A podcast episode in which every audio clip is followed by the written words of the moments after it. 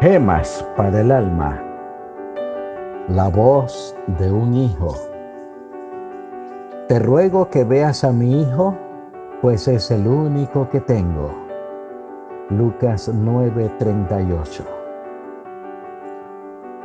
La voz de un padre a un hijo en desgracia llega con resonancias angelicales.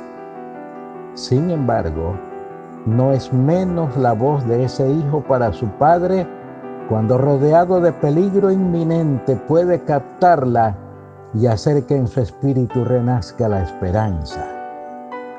En ese momento siente como que todo cuanto posee es un hijo único. Muchos hijos no logran concebir cuánto puede significar para sus progenitores esa sola palabra que sus labios pronuncian. Se trata no de un padre junto a su hijo, sino de un hijo junto a su padre. Refiere el obispo William Quayle en uno de sus libros esta experiencia. Durante toda su vida sentía un gran placer por bañarse en el agua del mar.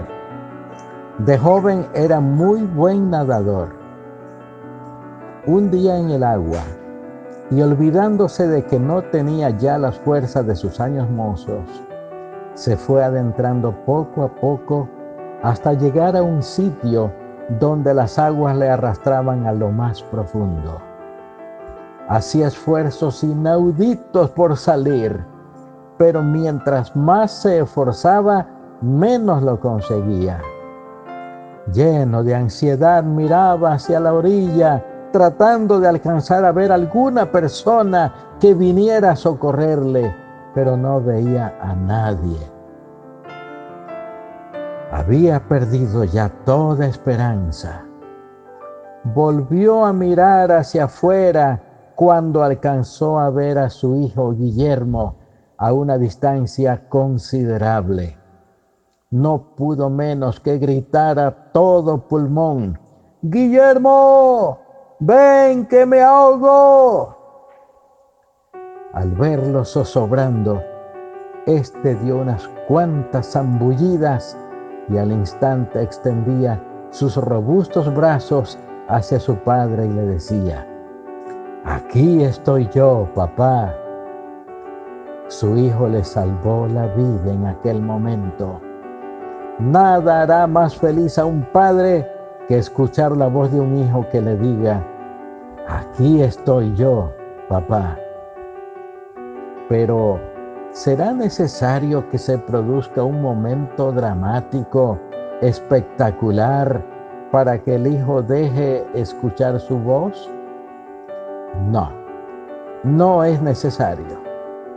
A veces se echa en olvido el heroísmo de muchos padres para sostener una familia el sacrificio de sus vidas para levantar cada uno de sus troncos, y zozobran en las aguas embravecidas del incesante batallar, mientras unos hijos, distraídos o indolentes, no pueden comprender todo el bien que les harían a sus padres si tan solo se acercaran y les hicieran sentir que allí están ellos prestos a extender sus brazos protectores. Ese Padre que nunca llegará a escuchar la voz del Hijo podrá sucumbir, pero tengamos por cierto que se llevará en su corazón una pena muy honda. Tanto para ser un buen padre como para ser un buen hijo, se necesita una gran dosis de sacrificio. Oremos. Señor, son tantas las veces que te hemos pedido por los padres que los hagas más dignos, más responsables, más conscientes de su misión. Pero ahora te suplicamos por los hijos no solo por un deber de gratitud, sino por el sagrado imperativo de una obligación que los mueva a ayudar a sus padres y aún a sacrificar sus propias vidas por ellos. En el nombre de Jesús lo rogamos. Amén.